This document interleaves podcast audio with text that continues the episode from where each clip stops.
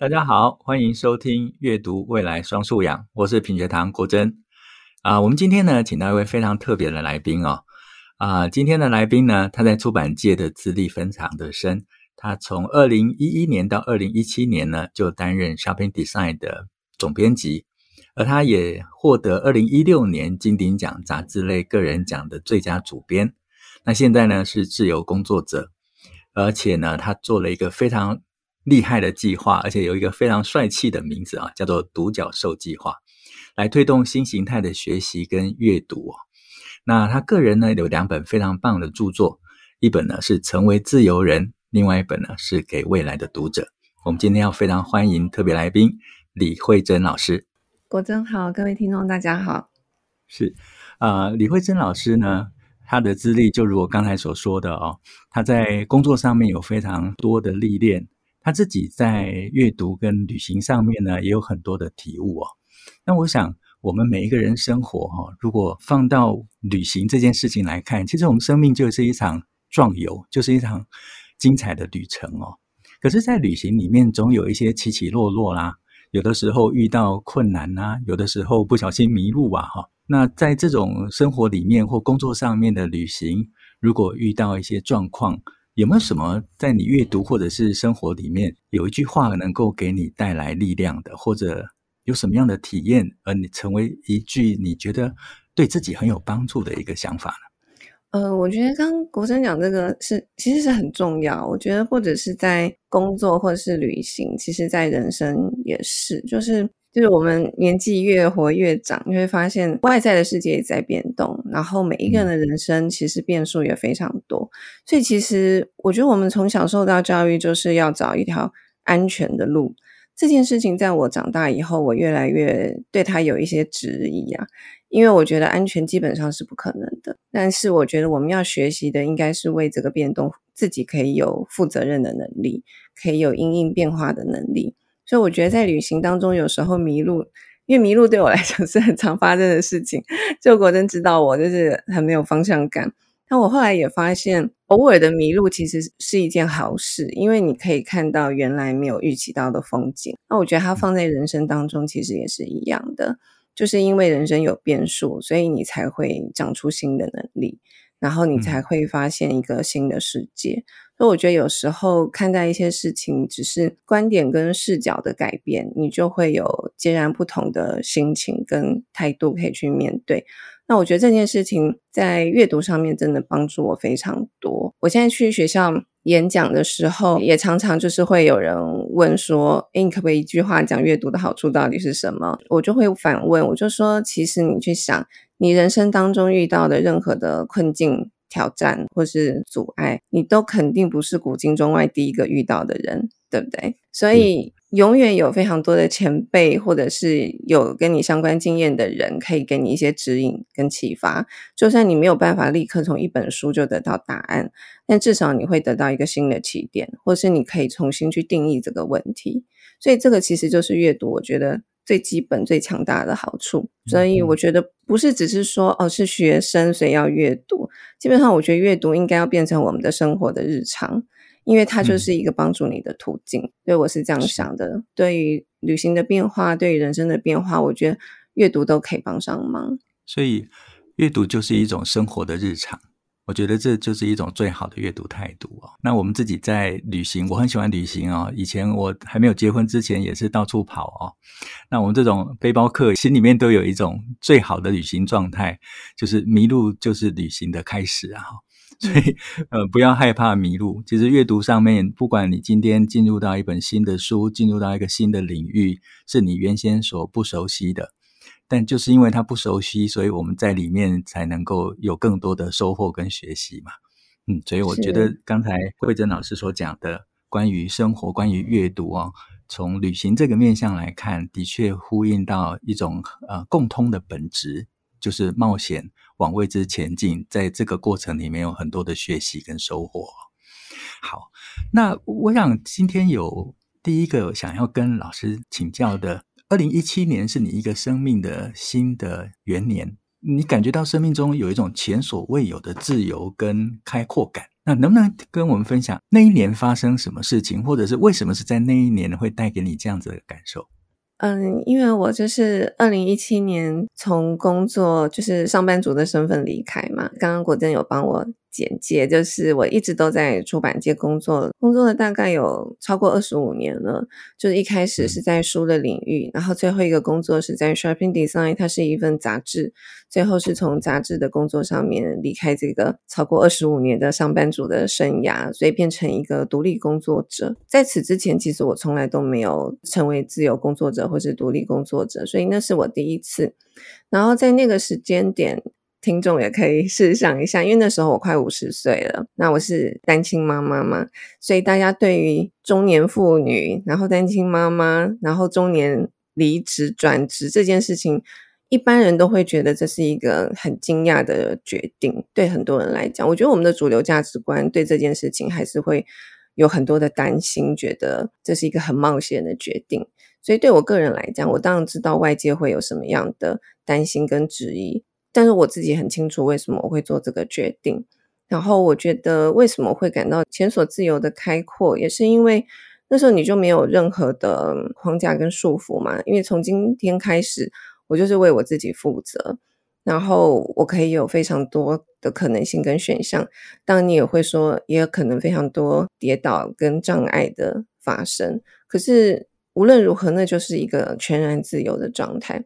所以我在成为自由人里面，我有讲，我说大家都向往成为自由，可是我们必须要对这件事情先要有一些理解跟心理准备，因为自由意味着从今天开始，你不能怪罪任何人，你要为你自己的生命负全责。所以自由其实是一种承担，也是一种纪律，它并不是一个放纵或是管别人，因为。如果所谓的自由是做自己，是不管别人的话，你会发现很快别人会来干涉你，因为你可能会影响别人。所以我说，我们要聪明的去行使这份自由。那总之，对我那时候来讲，虽然它是一个可能要面对很多的挑战跟可能性的状态，但对我来讲也是一种自由的状态。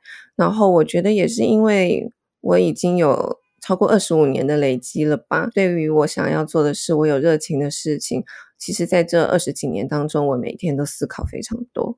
所以我在离职之前，其实我已经想好我要从事的就是推广阅读的工作。只是那时候还没有“独角兽计划”这个名称诞生，但是我心里已经有做这件事情的雏形。所以我是抱着我知道我要做什么，我有一个方向，所以我才离开原来的工作。所以对我来讲，我并不是离开以后，然后很茫然，然后赶快去想说我要干嘛。我比较不是那样的状态，所以对我来讲，我很清楚知道我想要的自由是什么。那它就是一个新阶段的开始，所以对我来讲，它在各个层面来说都是我新生命的元年，因为我好像可以把我过去累积的所有的事情重新做一个开创。那当。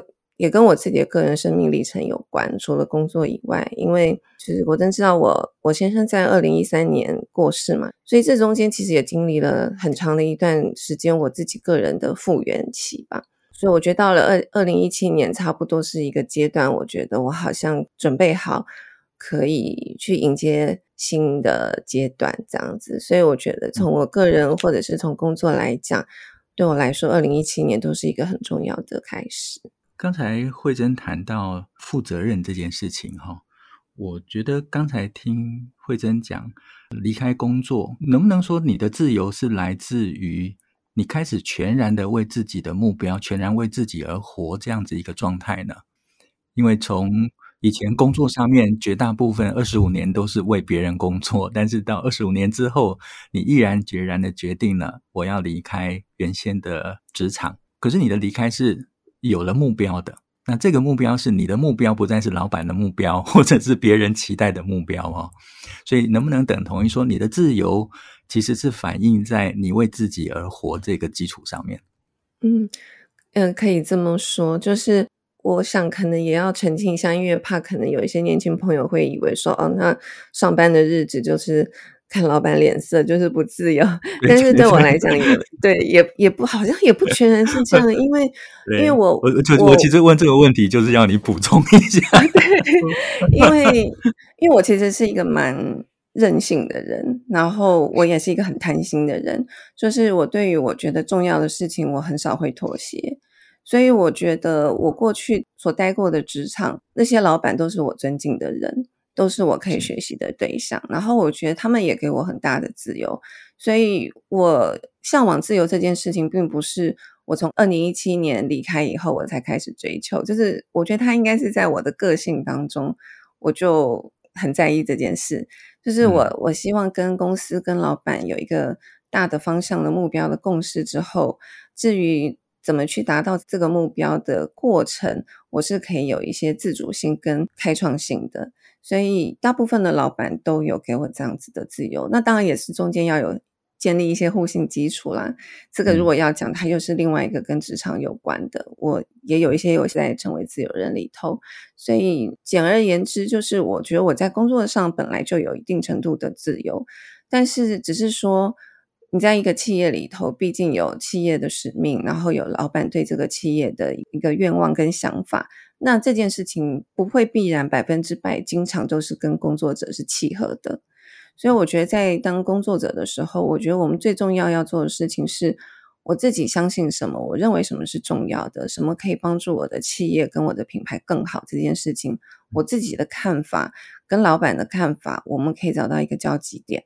这件事情是我觉得最重要的，所以我一直以来的工作，我觉得我都有找到这个交集点，所以我就可以在我的工作上面，我可以做得很开心。虽然也是会辛苦，但是我会觉得那个辛苦很值得。但是我觉得人生有时候也会来到某一个点，就是说你可能会发现你的这个交集点跟企业的交集点，你好像突然会找不到了，可能会有这样子的时刻。这个我觉得也可以理解，是因为。如果你的个人一直在成长，那你的老板跟你的企业可能也会往不同的方向成长。在十年前你们可以感到契合的这个交集点，十年后未必还可以找到。所以我觉得这是可以理解的。所以也许到来到那一刻的时候，我们双方都可以有更好的发展，那也不一定要继续在一起合作。所以也许我觉得我的人生在二零一七年的时候就是来到那一个时刻。所以我对我在我的工作职场上面。我非常感谢我之前所受的训练，所接受过的挑战。那我也自认为我竭尽所能的贡献跟付出了。那可能那就是一个阶段，我们可以各自去找自己新的方向。嗯。所以确实，然后就像刚刚讲的，那你自己也要有心理准备。因为从今天开始，你所跌倒的事情，你失败的事情，你你当然就不能说啊，因为这是老板叫我做的，因为这个你就是你自己的老板，你就要为你自己负全责，所以这个心理准备跟承担的意愿一定是要有的，对。但是并不表示说我在我之前的工作就没有自由，但对我来讲，那是不同层次的自由，嗯。所以我我一直觉得自由这个，很多时候我觉得语言其实还是会相当程度的受限。有一些语言，我们都是共同使用同一种语言，这些语词我们大概都知道它的意思，可是也许我们对它的诠释跟想象是不一样的。所以讲到自由，我觉得自由其实是一个蛮危险的词。那我在写书的时候，我就是想说，好，我要来谈这件事情，我必须要把它谈得很清楚，所以才用一本书来表达，就是他没有办法用一句话或者一段话就可以解释清楚我对自由的概念。明白。的确，自由这个概念是一个很大的议题，也是人生中里面重要的课题哦。那我们或许可以晚一点，我们再来谈谈自由这件事情。但刚才我听到有一个我觉得非常值得跟大家介绍的事情哦，就是在您离开职场之后，啊、你就投身你自己所设定的一个计划，叫做独角兽计划。那能不能谈一谈什么是独角兽计划？那你想在这个计划里面，达到什么样的成果？好的，因为我的工作，我的身份一直都是跟企划跟编辑有关。那我觉得可能，因为我自己也对这两个身份、这两个工作到现在还是有很大的热情啊，我很喜欢。所以我觉得，也许这些工作的特质，这些工作者的特质，已经深入我的协议里头了。所以我。看待很多事情，我都会用企划的方式来看待它，然后来进行。所以，当我想要推广阅读的时候，因为可能要先解释为什么要推广阅读。因为我过去刚说，我二十几年的工作经验都在杂志跟书的出版。那我很喜欢这个行业，大家也知道，就说这几年就是书市不景气，出版很难做，杂志更是难做。就国珍老师一定很有感觉，就是 虽然就是贵杂志做得非常好，但是这个过程还是辛苦的。所以我就在想说，就是我有什么样的方式可以帮助这个产业，帮助我喜欢的这个行业跟书店可以继续生存下来。所以我每次要分享，我都说，嗯，读小说计划确实是我某一天睡觉醒来的时候灵光一闪的一个概念。可是回想起来，我觉得它也来得没有那么突然。可能是因为我过去二十几年，我每一天都在想这件事情。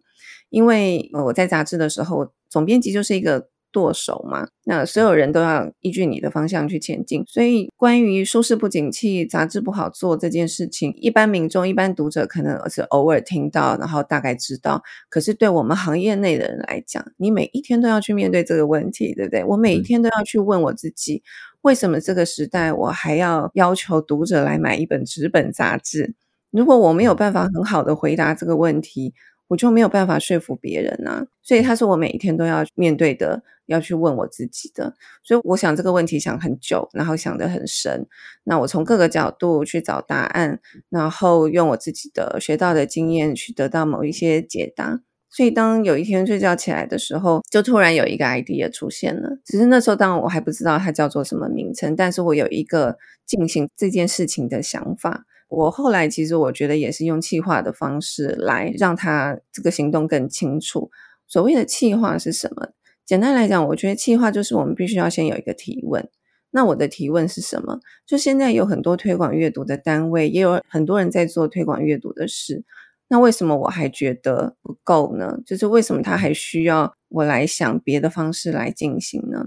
可能因为我看到的部分是，我觉得我们很常强调，就是说孩子阅读的量，因为量这件事情是最简单的嘛，因为他看得到嘛，所以我们会鼓励孩子多读书。对，那譬如说图书馆也会鼓励孩子多借书，寒暑假老师开的这个书单也是可以都读完的小朋友可能会得到某种奖赏，或者是你去图书馆借最多书的孩子可以得到最多的掌声。但我觉得阅读这件事情并不在于量，那至于它是什么？我就要自己去找，就是说，那我认为阅读重要的是什么？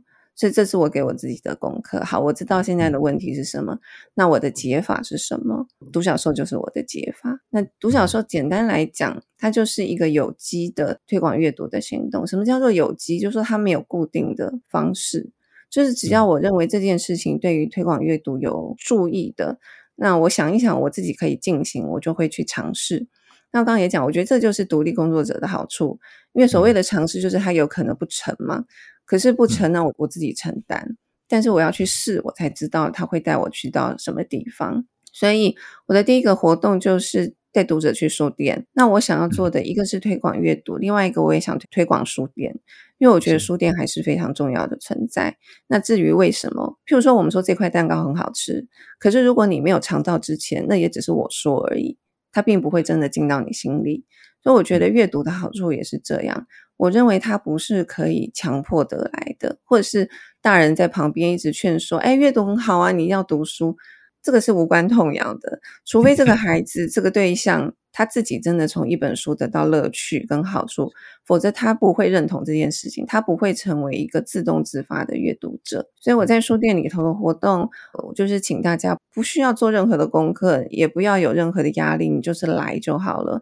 然后我大概三个小时之内，我会设计两到三个单元，让他们去体会阅读的美好，然后把所有的压力抛开。把压力抛开是独角兽计划第一个阶段重要的事情，因为我觉得大家都把阅读看得很严肃，有很多的压力跟包袱在身上。那我觉得有压力的东西，你就很难去体会到乐趣。可是我觉得只有乐趣可以长久，压力一定会把一个人推得更远。所以独角兽计划的基础就是，首先我希望帮助大家把压力抛开，然后可以真的进入到怎么样去享受阅读。这个是我一开始的想法。是，的确，阅读它就像刚才惠珍老师所讲的，它就是一个像颗蛋糕一样。你如果看到啊，这蛋糕好漂亮，然后跟人家说，我昨天看那个蛋糕好漂亮，但人家一问你说，那这蛋糕吃起来是什么味道呢？你完全说不出来，因为你只是看到，但你不是真的去体验过了哈。所以阅读的确，当一本书放在书架上面，它可以变成是一个视觉上面的装饰，但它的价值。当然，一本漂亮的书有它视觉上面的美感体验，但真正让我们能够把心打开来，把眼睛打开来，是因为我们真的阅读了里面的内容哦。那独角兽计划到目前这样子走下来，你觉得它成就了什么事情，或者它在你的观察底下，它改变了什么？我觉得首先就是。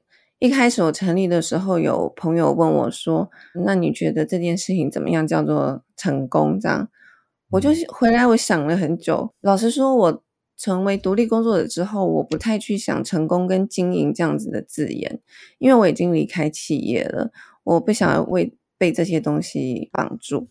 怎么讲？因为所谓的成功或者是经营，就是我们要设一个目标嘛。我就在想。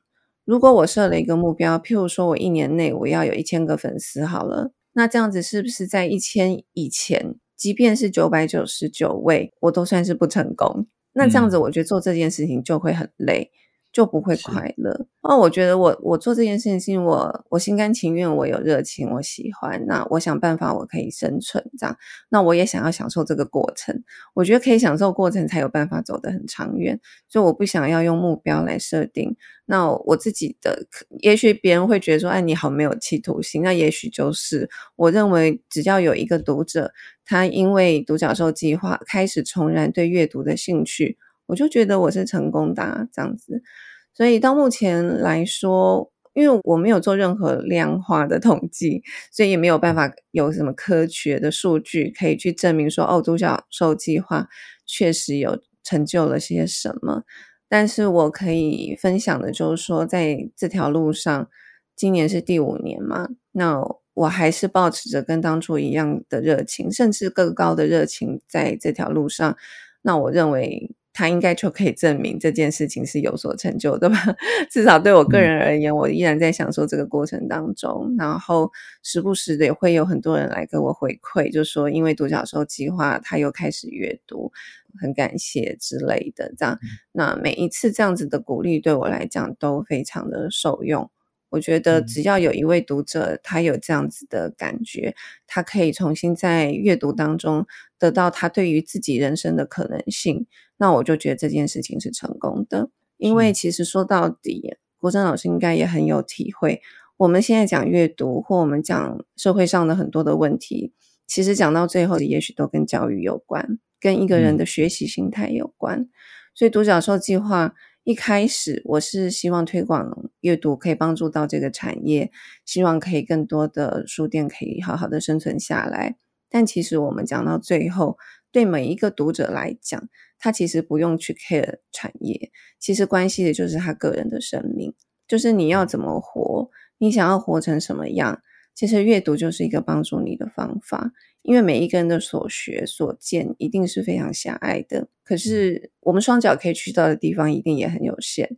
但是阅读就是可以打破这个时空的限制，它永远可以给你一个新的视野，那就是看我们会不会运用，如何去运用它而已。其实独角兽计划最根本，或者是说我写书最根本的期待，其实是希望可以让更多人重拾对生命的热情，不要轻易的放弃自己。嗯、我们现在很流行“厌世”这两个字，嗯，对，对，就常常会听到大家有一些人会说就是这样啊，或者是就是很无聊，嗯，其实我都会觉得有一点可惜。因为这个世界绝对不无聊，它其实非常有趣，是我们自己把人生活成无聊而已。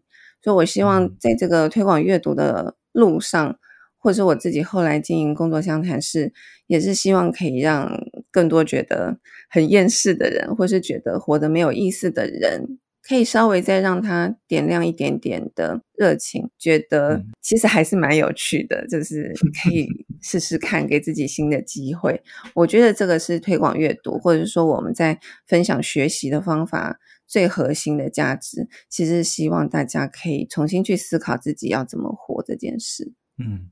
我觉得刚才惠珍老师分享哦，就让我想到，其实很多我们现在的都会的文明跟生活里面哦，常常在这种快速的，然后目的性很强的要求下面呢，很多事情都变成功利化了。它一定要有什么样的结果，一定要有什么样的成效。我刚才其实，在听慧珍老师说的时候，阅读有一个很强大的能力，是我们过去包括在学校里面都没有用这种面向来提醒同学。其实，阅读具有强大的疗愈的能力，就它对生命来讲是一种开展，但同时它也是生命的一种疗愈的功能哦。那有的时候我们在文字里面得到安慰，有的时候在文字里面获得力量。那我想，不同的作品背后就是一个。值得我们去欣赏跟极有价值的灵魂存在哦。那我想阅读就建立了我们跟这些灵魂跟生命经验沟通的机会哦。那我想这或许就是我们在阅读里面常常会有一些力量或者是一些启发一个很重要的原因哦。那只要阅读存在，其实改变就不断的会发生跟存在嘛。我想惠珍老师刚才的想法也是如此哈。那刚才惠珍老师在分享的时候。其实一直谈到一个概念是关于自由，然后另外一个是关于面对生命自己负上责任这件事情。哈，我记得老师在之前的分享里面，或者在书里面，我有读到，当时你把 responsibility 这个词拆解成为 response 跟 ability 这两个字，也就是说，我们今天在面对人生中各种不同的情境底下，不管是正面或负面的。那你都觉得我们其实是可以有能力去回应他们的这件事情，在阅读上来说，它起了什么样的作用？那另外一个是如何能够达到你所说那样子的一个境界呢？我最近刚好读完一本书，大块文化出版，叫《反脆弱》。我觉得它某种程度也有回应这件事情，就是刚讲，因为世界的变化很快，人生也充满了变数，所以我们应该要致力去做的，并不是消除这些变化，因为那是不可能。但是我们可以去增强的是回应变化的能力，那其实也是增加你自己的反脆弱性，这样子。所以我觉得怎么样可以做到这个回应？其实我觉得它只是一个意愿，或者是你用不同的眼睛去看待而已。因为我们会觉得哦，要负责任好像压力很大。其实换个角度想，你如果认为你没有回应的能力，这个事情反而压力更大，因为你会觉得你是没有力量的。可是，当你认为你对万事万物都有回应的能力的时候，力量是在你手上的。回应并不表示说所有的事情我都要去参与它，并不是这个意思，而是你可以选择要不要做，以及你要选择怎么做。譬如说，路边有人受伤跌倒了，你可以选择。你没有回应的能力，于是你视而不见，这样。但你也可以选择你有回应的能力。回应能力并不是说你自己就要去把它救活，因为你可能不具备医护的能力嘛。可是至少，也许你可以去了解，你可以帮忙打电话请人来帮忙。这个你有很多。如果你决定要回应，你就有非常多的选项。可是如果你决定你没有办法回应，你就只有一个选项，就是你无能回应。那我觉得对生命来讲也是这样，我们要把生命的能力。掌握到自己的手上，不要被外界牵着走，那你就必须要相信自己是有回应的能力的。所以我说，在我们求学或者是工作，或者是不管是你的婚姻、你的感情路上，一定或多或少都有一些不如意的事情发生，对不对？嗯。那这些不如意的事情的发生的时候，你当然可以选择，你就是愤怒，你就是自怨自哀。那你就是被外界的这个事情击垮，你当然可以选择这样子，但这个事情并不会帮助你更好啊。所以其实我对这件事情，我有时候觉得，其实我都是理性的程度高于感性啊。你理性去分析之后，你就会发现，乐观正向这些东西，并不是口头上讲，并不是一个属于情感的部分，它其实是一个理性的结果。因为你去分析之后，你就会发现。你如果要让你自己站起来，你可以活得更好，你只能选择回应，你只能选择面对，你只能选择正向啊！你还有别的选择吗？嗯。所以其实有时候讲到最后，当然也也许我觉得有很多朋友还很年轻，提到生命这件事情，可能对他们来讲还很遥远，他觉得他很多时间可以挥霍。但你到某一个时间点的时候，你就会要去意识到这件事情。其实每个人的终点都是一样的。所以，关于很年轻就觉得很厌世的孩子，我会觉得你其实不用急着赶路。横竖每一个人的终点都是一样的，在你还有时间的时候，你还可以去享受这个生命的时候，你给自己一个尝试的机会，不管那个机会是什么，你撇除掉所有别人的期待，别人给你的框限。你真正想做的事情是什么？你要不要先尽全力的去发挥？你至少去试这么一趟，然后你再来决定你要不要验视，这样子。嗯，对，这个是我对生命的看法。嗯，我听过一个说法，就是什么是自由呢？其实就是你手中的那个选择权。我其实有听过一句话，后来我也好几次跟学生的演讲哈，也用了同样的这句话来当做结尾。啊、呃，那句话我记得他是这么说的：他说，在我们的人的生命里面呢，在我们身上其实存在的善也存在的恶，但这两者都不代表我们。真正代表我们的，就是选择为善或惩恶的那个选择，才是我们真正的自己哦。的确，我们可能在我们的身躯来看的话，我们是脆弱的。这个身体其实很容易就受伤，甚至是能够像现在的疫情底下，可能很很快就生病感染。但是我们心灵的力量是强大的，那远远超乎于我们的想象哦。那我想，或许阅读对我们来说最大的贡献，就是它让我们的心灵力量提升了。而让我们的生命充满了开展性，而来回应真实世界所有未知的旅程。我不知道各位听今天的节目有没有像我一样一直很安静哦，跟之前不一样哦。之前都会跟呃邀约的来宾哦一唱一答哦，然后就有的时候会有一些爆笑的内容。可是我今天就是完全沉醉在慧珍老师在分享过程中他的这些内容哦。那我想讲的太严肃了，是 没有没有没有，就是我完全就是沉醉在那个呃您所讲的这个过程里面哦。那今天时间其实真的很快，一下就到了结束的时间哦。那我想各位一定在今天慧珍老师的分享中哦有很多启发。那我今天呢要先谢谢慧珍老师来我们节目跟大家分享。如果大家有兴趣的话哈，其实我们。是我很有兴趣哈，我其实我们已经安排惠珍老师来进行第二次的节目哦。那我相信在下一次呢，会进一步跟老师谈一谈关于旅行、关于阅读，一定会有更多精彩的内容。那如果大家喜欢的话，记得打开您的电脑哈，然后开始订阅或者是呃分享我们的内容。那最后呢，我还是请惠珍老师跟各位线上的朋友说再见。谢谢国珍，谢谢各位听众。是，好，那谢谢各位朋友，要记得哦，订阅、留言、分享，那我们下次再聊，拜拜。再次谢谢慧珍老师，谢谢，谢谢，拜拜。